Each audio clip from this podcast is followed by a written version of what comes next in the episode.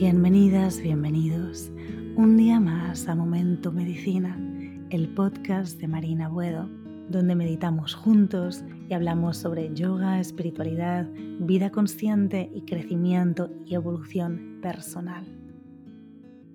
En el episodio de hoy vamos a hablar de cómo dejar un lugar del que no te quieres ir.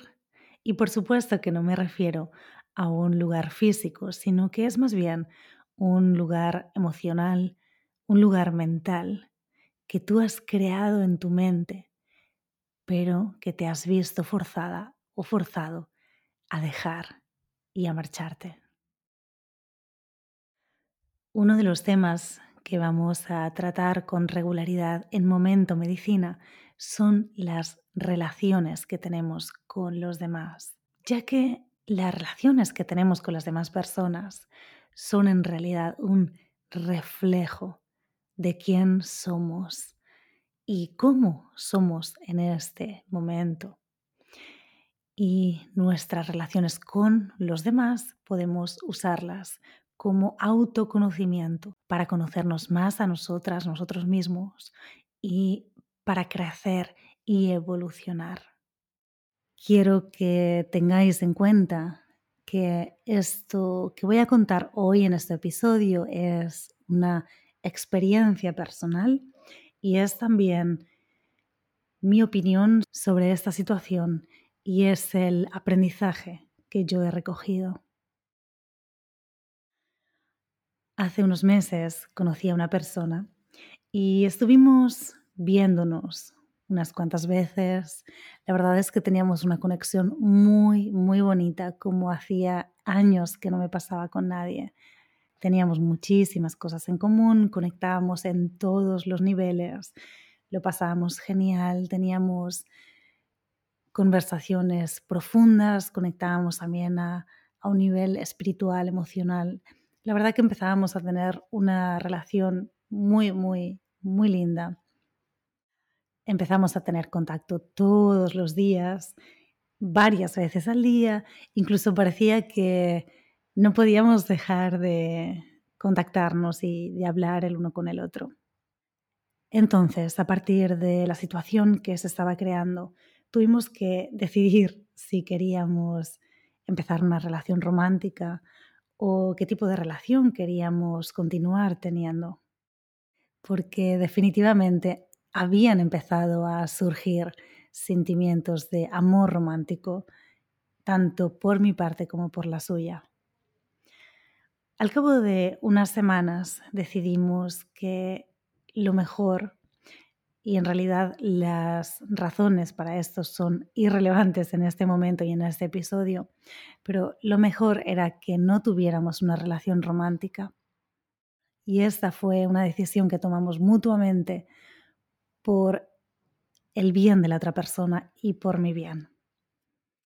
Entonces, para que nuestra relación pudiera evolucionar en esa otra dirección, los dos teníamos que irnos del lugar que habíamos creado o en el lugar en el que estábamos, en el que había apego, expectativas, sufrimiento, porque al final los dos actuábamos decepcionando al otro, ya que cada uno tenía unas expectativas diferentes sobre el rumbo o la dirección que queríamos que la, relación tomara. Y cuando hay expectativas, por lo general siempre lleva a decepción porque las expectativas no se cumplen y lo cual lleva a sufrimiento. Tuvimos que colocarnos en una posición vulnerable y permitir abrirnos y expresar lo que estábamos sintiendo y mm, comunicarnos sobre todo sobre qué podía ofrecer cada uno en ese momento, lo cual creo que no es nada fácil colocarnos en ese lugar vulnerable, no es nada fácil romper nuestras corazas que por lo general todos tenemos y colocarnos en un lugar de vulnerabilidad y permitir abrirnos y expresar cómo nos estamos sintiendo de manera honesta. Pero en realidad cuando somos capaces de hacer esto, puede ser una de las mayores fortalezas para uno mismo y para tener una relación saludable con la otra persona. En ese momento en el que tuvimos que expresar cómo nos estábamos sintiendo, qué es lo que podía cada uno ofrecer en ese momento, yo llegué a sentir que tenía que irme del lugar mental y emocional que mi mente había creado y eso dolía. Pero más tarde, haciendo autorreflexión e intentando entender la situación de manera más objetiva, me pregunté, ¿qué es en realidad lo que duele? Y mi respuesta fue, lo que duele es la fantasía que yo he creado en mi mente sobre cómo sería esa relación con esa persona.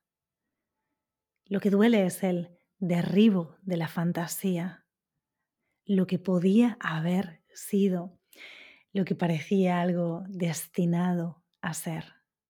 Pero en realidad, cuando nos damos cuenta de que nuestra mente ha creado esta fantasía y lo que duele es el derribo de esta fantasía, también podemos darnos cuenta de que en realidad fue eso, fue una fantasía y lo que no pasó probablemente no estaba destinado a ser. Al menos no en el plano físico, quizás solo en el plano de la imaginación, del pensamiento, o al menos no en ese momento. ¿Quién sabe lo que puede pasar en un futuro?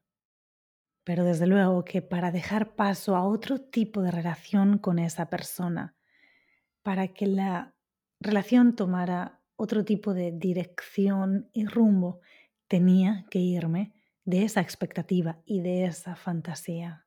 Tenía que soltar, dejar ir. Pero aquí nos encontramos que el soltar y dejar ir es mucho más fácil decirlo que hacerlo. ¿Cómo sueltas? ¿Cómo dejas ir algo que no quieres soltar?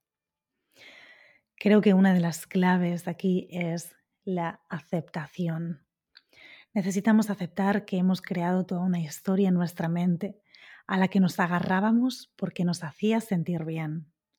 Pero en cuanto aceptamos que en realidad tenemos muy poco control sobre la mayoría de situaciones, esto es liberador. Y aceptamos también que la mayoría de veces el resultado es muy diferente a las expectativas que nos habíamos creado.